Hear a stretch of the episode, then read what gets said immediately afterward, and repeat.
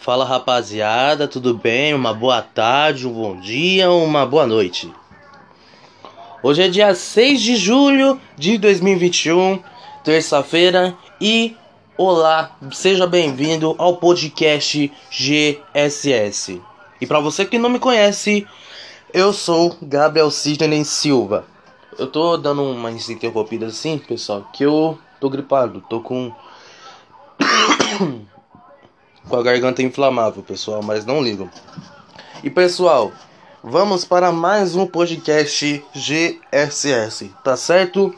E para você que não sabe o para que que serve o podcast GSS, é na verdade para você tudo que você tem que saber sobre o mundo do futebol brasileiro e europeu e o que está acontecendo no mundo e no Brasil nesses últimos meses, últimos dias, certo? E pessoal, para aqueles que ficam se perguntando, mano, como é que o Gabriel consegue fazer um podcast tão fácil, só que só pelo celular? A plataforma Anchor está trabalhando com esses tipos.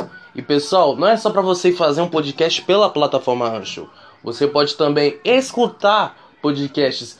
Pode ser daqui do Brasil ou pode ser lá de fora. Você pode escutar o Podpah de Igão Underground Mítico Flow Podcast do Igão 3K do Monark e do Podmestre, pessoal. Isso mesmo, todos os podcasts daqui do Brasil e lá do mundo também tá dentro da plataforma, tá certo? E se você quer conhecer outros podcasts, pessoal, mais uma vez a plataforma Ancho está trabalhando com isso. E pessoal, vamos agradecer a Deus que nada aconteceu com a nossa família nesses últimos meses, certo? Que ele continue nos protegendo nesse tempo de pandemia e que nada aconteça de mal, certo? Que todos nós podemos ficar juntos mais uma vez. Quando acabar essa pandemia, todos podemos fazer uma festa, fazer um churrasco, fazer um monte de coisa. Tá certo, pessoal? Então, vamos começar com a primeira notícia. Na verdade, vamos começar pelo mundo. Vamos fazer reversa agora, só hoje, só. Do mundo. Feriado da Independência deixa ma deixa ao menos 150 mortos a tiros nos Estados Unidos. Pelo menos 150 pessoas foram mortas a tiros a cerca de 450 atos de violências ocorridos no país. Durante o fim de semana do último 4 de julho, um balanço sangre, sangrento para o feriado nacional em que os americanos comemoram o Dia da Independência. Pelo menos 150 pessoas foram mortas a tiros a cerca de 450 atos de violência ocorridos no país. Durante o fim de semana do último 4 de julho, indicaram inúmeras fontes da imprensa dos Estados Unidos. Em Chicago, Illinois, 92 pessoas foram baleadas no fim de semana do feriado e 16 morreram. De acordo com o jornal Chicago Sun-Times, entre os feriados estão, estão um comandante da polícia da cidade e um san, um sargento que foram atingidos enquanto dispa, dispersavam um grupo. Na manhã desta segunda-feira, no dia 5, ambos os oficiais foram levados para o hospital e não correram risco de vida. Houve muitas reuniões de grande público Muitos fogos de artifício explodiram de forma espontânea, diz David Brown, superintendente superintendente da polícia de Chicago ao canal WLS TV. Eles estavam dispensando, dispensando uma multidão quando ouviram tiros e sentiram dor. Os tiroteios registrados em Chicago neste fim de semana em feriado foram semelhantes ao de 2020, quando 87 pessoas foram baleadas, 17 fatalmente e de acordo com o canal ABC 7. E agora continuando com essas mesmas notícias, nessas mesmas notícias que está acontecendo no mundo, um repórter policial foi baleado na rua, em uma rua de Amsterdã, na Holanda. O jornalista Peter de Peter Rodrigues de Vieles é conhecido como reportagens investigadas sobre sequestros e sobre ameaças. Meu Deus, o que está acontecendo com o meu português? Repórter policial é baleado em rua de Amsterdã, na Holanda. Jornalista Peter de Vieles Viries. Viries é conhecido por reportagens investigadas, investigativas sobre sequestros e sofreu ameaças diversas vezes durante as coberturas de crimes históricos na Orlando. Foi um esse jornalista é um dos mais conhecidos repórteres policiais da Holanda. Foi baleado em uma rua de Amsterdã nesta terça-feira, no dia 6. Segundo a emissora holandesa NOS, ele está em estado grave e passa por atendimento em um hospital da cidade. Testemunhas contaram à imprensa local que cinco tiros foram disparados. Ao menos um deles teriam atingido a cabeça do jornalista. Não, não se sabe quantos criminosos participaram da ação. De Virias é muito conhecido na Holanda, não só por conduzir reportagens sobre grandes crimes do país, mas também por fazer comentários sobre a segurança pública da televisão. E agora fechando com chave de ouro é, as notícias sobre o que está acontecendo no mundo. Organizadores da cerimônia de abertura de Tóquio 2020 discutem se evento pode ser assistido por VIPs, mas não torcedores, diz o jornal. Só torcedores do Japão poderão ir aos locais dos jogos. A princípio, os eventos estarão limitados a 10 mil espectadores. Mas pode ser que os organizadores mudem de ideia e decidam fazer o evento sem torcedor nenhum. Os, to os torcedores provavelmente serão vetados na cerimônia de abertura dos Jogos de Tóquio no Japão, mas um pequeno número de pessoas consideradas importantes para os organizadores podem ser autorizados a comparecer, informa a imprensa japonesa. Agora mudando de quadro, vamos para as notícias sobre o que está acontecendo no Brasil. CPI da Covid retira siglo de conversas do telefone de Luiz Paulo Dominguete. O vendedor de vacinas teve celular retido na última quinta-feira após senadores questionarem contexto e origem de áudio distribuído a Luiz Miranda. O Fantástico antecipou o conteúdo das mensagens.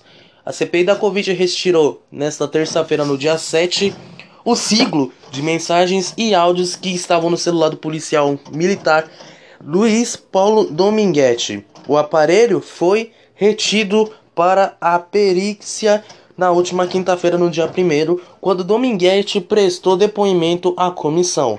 O reconhecimento do celular foi motivado por dúvidas da CPI sobre o contexto de um áudio atribuído ao deputado Luiz Miranda do, DEM, do DEM lá do Distrito Federal, citado e reproduzido por Dominguete durante a fala à comissão.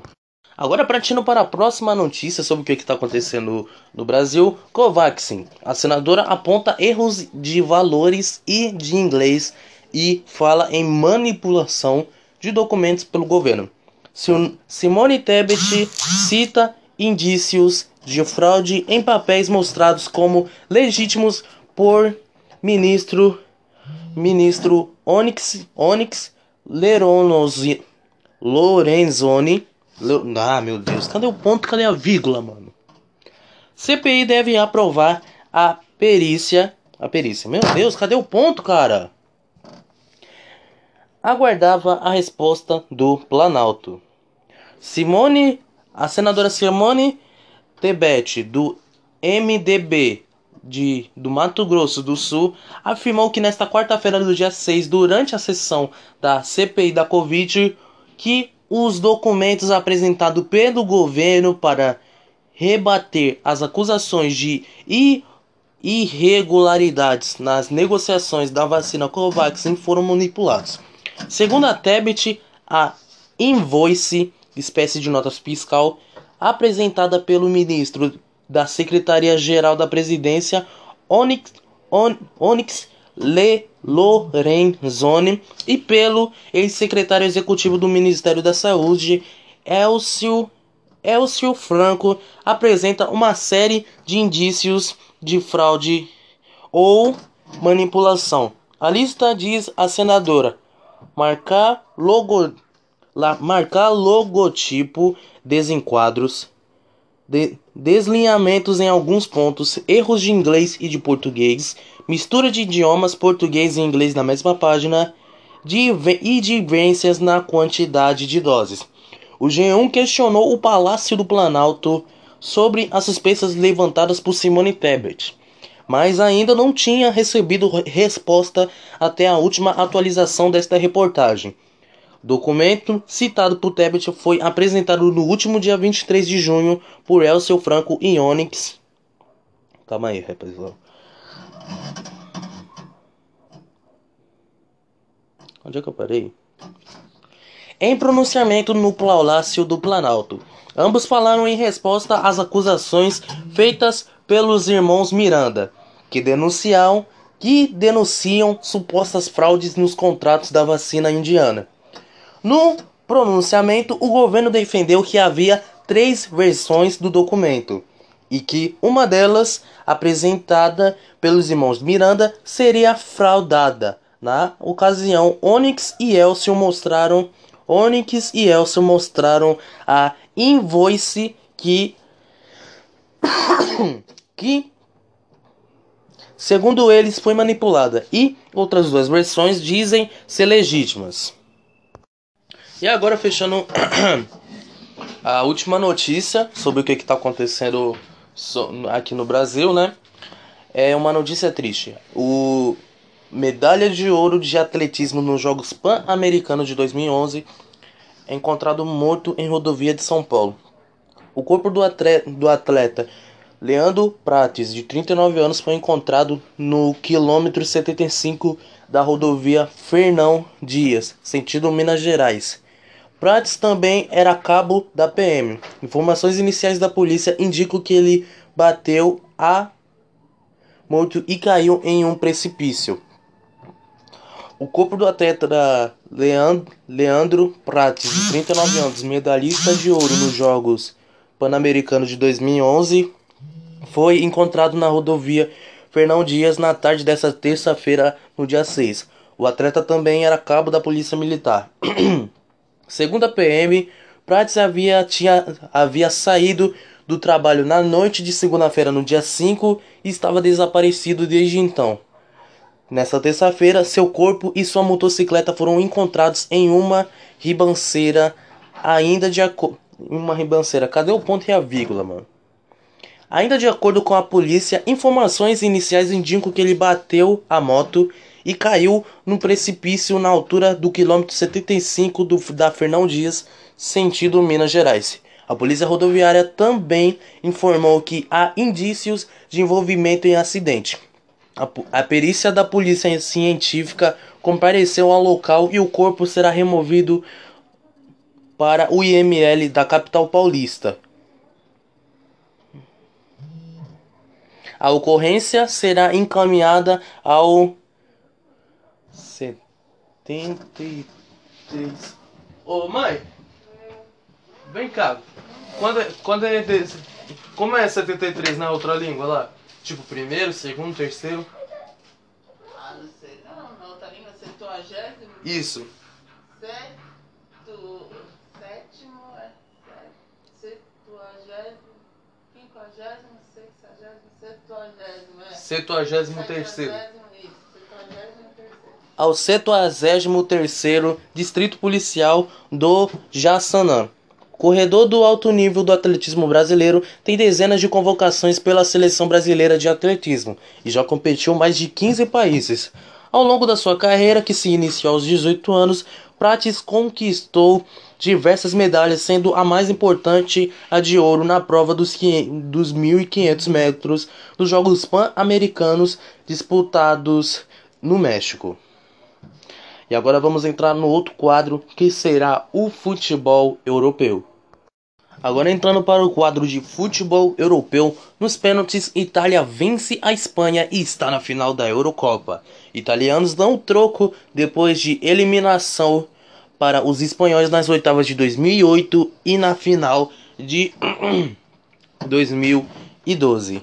Itália e Espanha decidiram nesta terça-feira, no dia 6, a primeira vaga para a final da Europa, Eurocopa 2020. Nos pênaltis, a Itália venceu por 4 a 3 e está na final do próximo domingo. O jogo foi de alta qualidade, como deveria ser. A seleção espanhola dominou durante a maior parte do tempo devido à sua característica posse de bola e levou perigo ao gol de Donnarumma com Oyarzabal e Omo e a Itália teve mais oportunidades nos contra-ataques e troca de passes rápidos com o trio de a, com Chiesa, ataque Chiesa.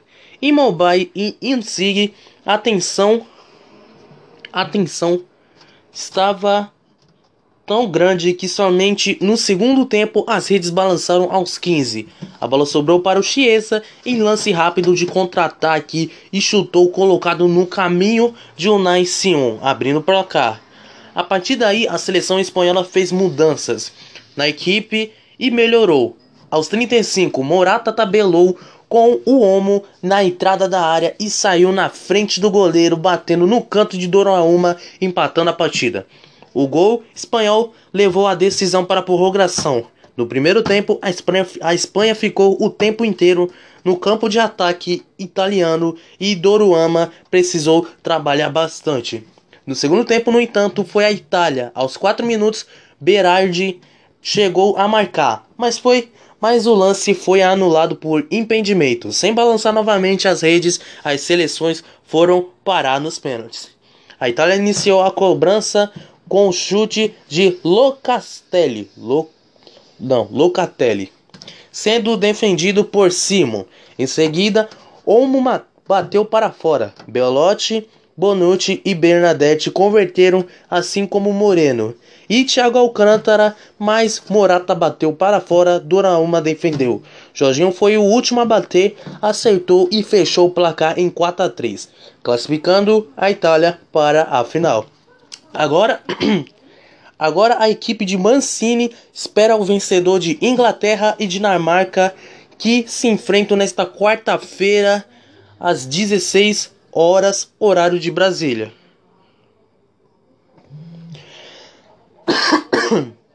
em Wembley, essa foi a quarta disputa entre equipes com Espanha vencendo nos pênaltis em 2018 não, 18 não. 2008 e na final de 2012. E a Itália dando o troco nas oitavas de final em 2016. UEFA convida Eriksen e médicos que o salvaram para assistir a final da Eurocopa. O armador de 29 anos sofreu uma parada cardíaca e precisou ser ressuscitado na primeira rodada do torneio diante da Finlândia no último dia 12. A UEFA campeã a UEFA convidou o meio-campista. Tô muito ruim de português. A UEFA convidou o meio-campista Christian Eriksen da seleção dinamarquesa, sua mulher e os paramédicos que ajudaram a salvar sua vida diante de uma parada cardíaca para assistir a final da Eurocopa no próximo domingo, em Wembley, na Inglaterra. O armador, de 29 anos da Inter de Milão, sofreu uma parada cardíaca na primeira rodada diante da Finlândia, no último dia 12 em Copenhague e precisou ser ressuscitado. O atleta foi prontamente atendido pelos médicos, que foram cercados pelos demais jogadores em muito estado de desespero. Levado ao hospital, Eriksen se recuperou e acompanhou do quarto re reinício do jogo, que terminou com vitória dos finlandeses por 1 a 0. Dias depois ele foi submetido a uma operação para introduzir ele foi submetido a uma operação para introduzir um aparelho do coração. O atleta ainda não se sabe se pode voltar a jogar profissionalmente. Um dos paramédicos um dos paramédicos, Peter Ingersad, disse que estava honrando por receber o convite VIP do chefe da UEPA, Alexander Seferin. Estou animado como uma criança na véspera de Natal, disse ele a uma revista Fade Blade. Estou muito orgulhoso dos meus esforços, mas também de toda a equipe. Não foi só um esforço de um homem só. A Dinamarca por sua vez, enfrenta a Inglaterra nesta quarta-feira, dia 7, pela semifinal em Wembley. Hoje, Itália e Espanha medem forças também no tradicional estádio londrino. Ah, acho que é. acho que foi antes da final. E agora fechando o quadro sobre o futebol europeu, é a opinião. O vírus adora a Eurocopa. Já foram constatados já foram constatados surtos de Covid-19 em países europeus diretamente relacionados a torcedores que viajaram para as partidas. Uma irresponsabilidade, opina James Crepella. Ver estádios com público, algumas vezes lotados, na Eurocopa deixou muitos torcedores, apesar de todo o entusiasmo com uma sensação estranha. Será que isso é realmente uma boa ideia? Não, não é. Hoje já se sabe que autoridades na Finlândia e na Dinamarca detectaram surtos de coronavírus facilmente rastreados até torcedores que viajaram para as partidas. Só na Escócia foram cerca de 1.500 casos. Estamos certamente. Não, errei. Estamos claramente preocupados, disse Hans Klug, funcionário da Organização Mundial da Saúde, a OMS, responsável pela Europa em referência à Eurocopa. Restam apenas alguns jogos até o fim do torneio, mas eles serão difíceis, embora a taxa de contágio seja aumentando, esteja aumentando de forma significativa no Reino Unido. 60 mil pessoas serão admitidas no estádio de Wembley para as duas semifinais e a final. Agora, indo para o quadro de futebol brasileiro, Bragantino vence de virada contra o São Paulo por 2 a 1 neste, neste domingo. Neste domingo. O Massa Bruta o Massa Bruta bateu o tricolor por 2 a 1 no Murumbi pela nona rodada do campeonato. Ninguém para o Massa Bruta na noite deste domingo. O Red Bull Bragantino venceu o São Paulo por 2 a 1 de virada no estádio Murumbi, em São Paulo, pela nona rodada do Brasileirão Açaí. Com o resultado, o Bragantino se reassume a liderança do campeonato com 21 pontos, o tricolor ainda não venceu na competição e aparece na 17ª colocação com apenas 5 pontos. E na segunda notícia, fora de casa, o Atlético Goianiense venceu o Grêmio pelo Brasileirão Açaí. No encerramento da nona rodada do Brasileirão 2021, na noite deste domingo, o Atlético Goianiense venceu o Grêmio por 1 a 0 na Arena do Grêmio, em Porto Alegre. O resultado deixou o Dragão na sétima posição com 13 pontos. O tricolor segue na lanterna do campeonato, ainda sem vencer, com dois pontos conquistados. E agora para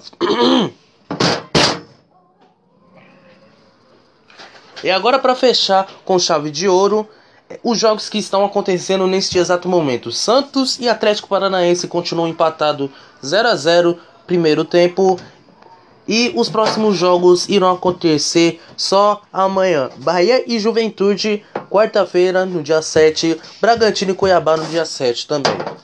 É isso mesmo, pessoal. Muito obrigado por você ter escutado este podcast GSS. E pessoal, mais uma vez eu estou avisando a vocês. Quer, quer fazer podcast fácil? Só pelo celular? A plataforma Ancho está trabalhando com isto. É isso mesmo, pessoal. Muito obrigado pela sua atenção. Tenha uma ótimo, um ótimo dia e até o próximo podcast. Valeu, fui!